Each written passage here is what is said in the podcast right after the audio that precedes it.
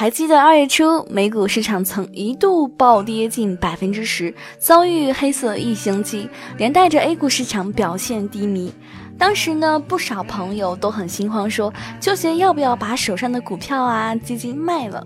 正好现在一个月过去了，你要是再回头看看这个走势图，似乎呢也没有那么可怕了。反倒是因为恐惧而抛售的话，就真的是想哭了。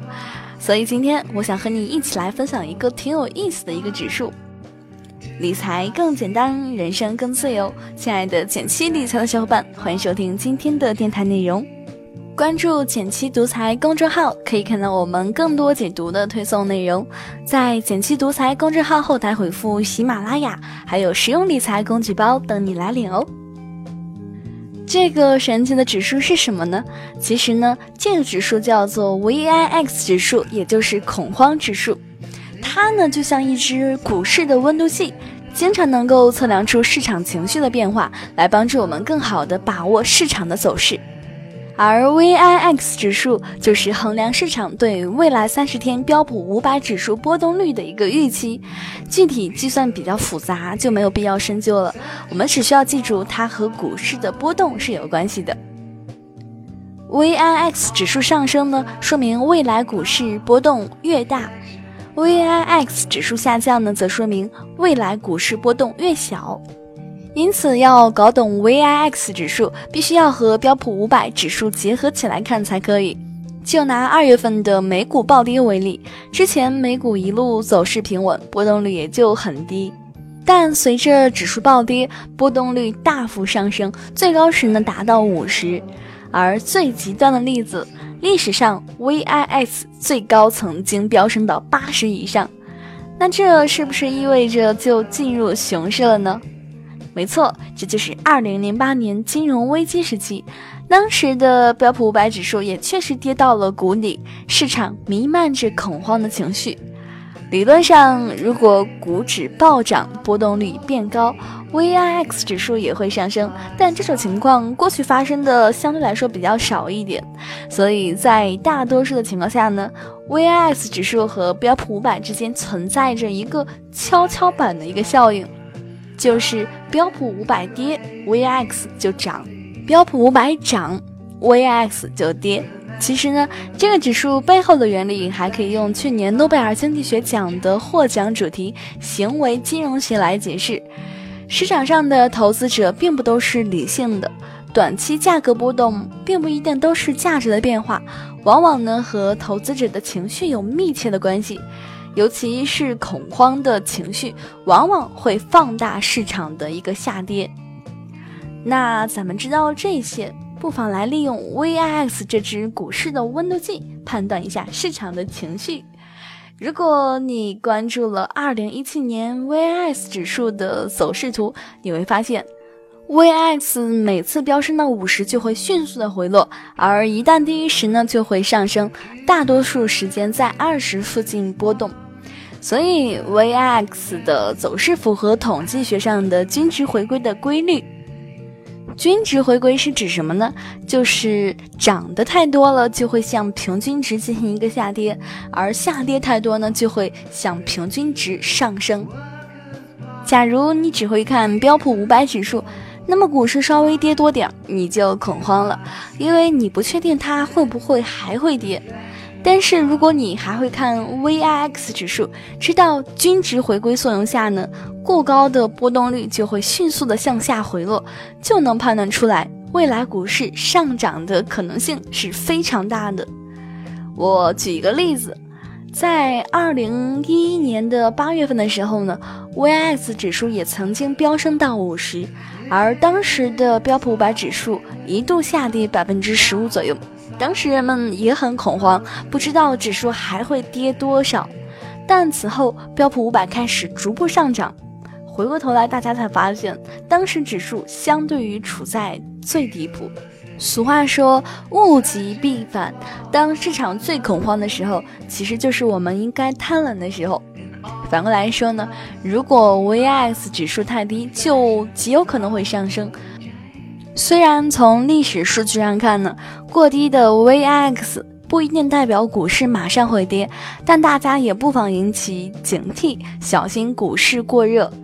总之，VIX 是一个很好的情绪指标，但并不代表它就能准确的预测股市未来的走向。建议大家还是不要单纯的依靠 VIX 去买卖股票。除了美股有恐慌指数，A 股也有自己的恐慌指数。中国波指就是用来衡量市场对未来三十天上证五十 ETF 波动率的预期，和 VIX 的原理相似。用法上呢，也和 VIX 差不多。中国波指涨，上证五十下跌的概率会更大；中国波指跌呢，上证五十上涨的概率会更大。比如今年二月九日，中国波指就曾经涨到历史最高的三十八，对应当时的上证五十指数也出现较大幅度的下跌。不过要注意的是，中国波指是二零一六年底才推出的，时间不长，历史数据还太少，目前还不具备太大的一个参考价值。另外呢，根据中证指数公司官网显示，目前中国波指暂停发布，最后的交易日期呢是二月十四日。至于什么时候恢复呢？大家还是耐心等待吧。A 股的中国波指暂时用不了，但是美股我们还是可以用 VIX 这支温度计作为参考的。那有人就会问，VIX 指数在哪里可以看到呢？那我这里做一个并没有什么利益相关的介绍，我自己本人是在万德股票 APP 上查到的，当然你可以去其他的财经网站上进行找一找。除了看 VIX。其实我们更应该是需要调整好自己的心态。我觉得比起会看一两个指标，保持一个良好的投资心态，对你来说更加有意义吧。好啦，今天内容就到这里。如果你喜欢今天内容，欢迎给我点个赞哦。